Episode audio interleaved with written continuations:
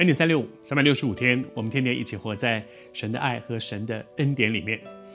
这几天我们分享到说，耶稣在受难周讲的一些信息和比喻，所有的比喻都是为了让门徒能够听得更懂，或者是当时在那里听耶稣讲到的那些群众能够听得更懂，那就是耶稣的心。我讲一个，讲两个，讲三个，是因为讲完第一个你们好像还没懂，再来第二个，再来第三个。我也相信今天主多渴望我们读圣经的人能够读得懂神的心意，不是只是看到一些故事、例子、见证、励志的一些话语、一些箴言、一些很棒可以画下来的一些可以可以放在书桌上的那些很好的、很有道理的话，而是透过这些神在对我们说什么。求主恩待我们，听得懂主在对我们说什么。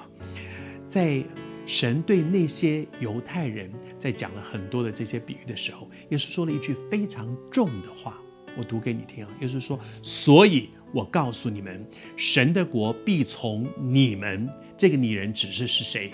犹太人，神的选民，从你们夺去，赐给那结果子的百姓。”神跟他们说：“你不要以为这是犹太人的问题。犹太人以为他们有一个很优越的、很特殊的地位，他们是有，因为他们是从万民当中被拣选的，以至于他们就觉得我这个地位谁也动不了，我们就是选民，你们就是外邦人，你们怎么样都不可能的取代我们的地位。他们觉得自己有一个很优越的地位，以至于那个优越的地位使他们不认真的面对。”我的生命真的讨神喜悦吗？我真的有走在上帝的祝福里吗？还是我以为从亚伯拉罕开始，我们这个民族就是特别的，就是恩待，就是被恩待的？他们的确是，但是神说，如果你们继续不悔改、不回头，神的国要从你们夺取。这是多严厉的一段话，这是多严重的一段话。对于今天许多像我这样，也许我从小在一个基督教家庭里面长大的孩子，像今天这些我们在教会的基督徒，我求主给我们一个谦卑的心，也是一个有自知之明的心。在神的眼中，没有一个人是无法取代的，你知道吗？在上帝的眼中，没有一个人是无可取代的，没有人可以在神面前拿脚。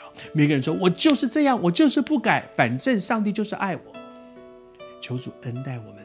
让我们在神的面前珍惜神给我们的恩典，但是求主帮助我们。我们的确有一个清楚知道，没有人在神的眼中是无以取代的。珍惜神给我们的恩典，珍惜神要用你的机会，珍惜。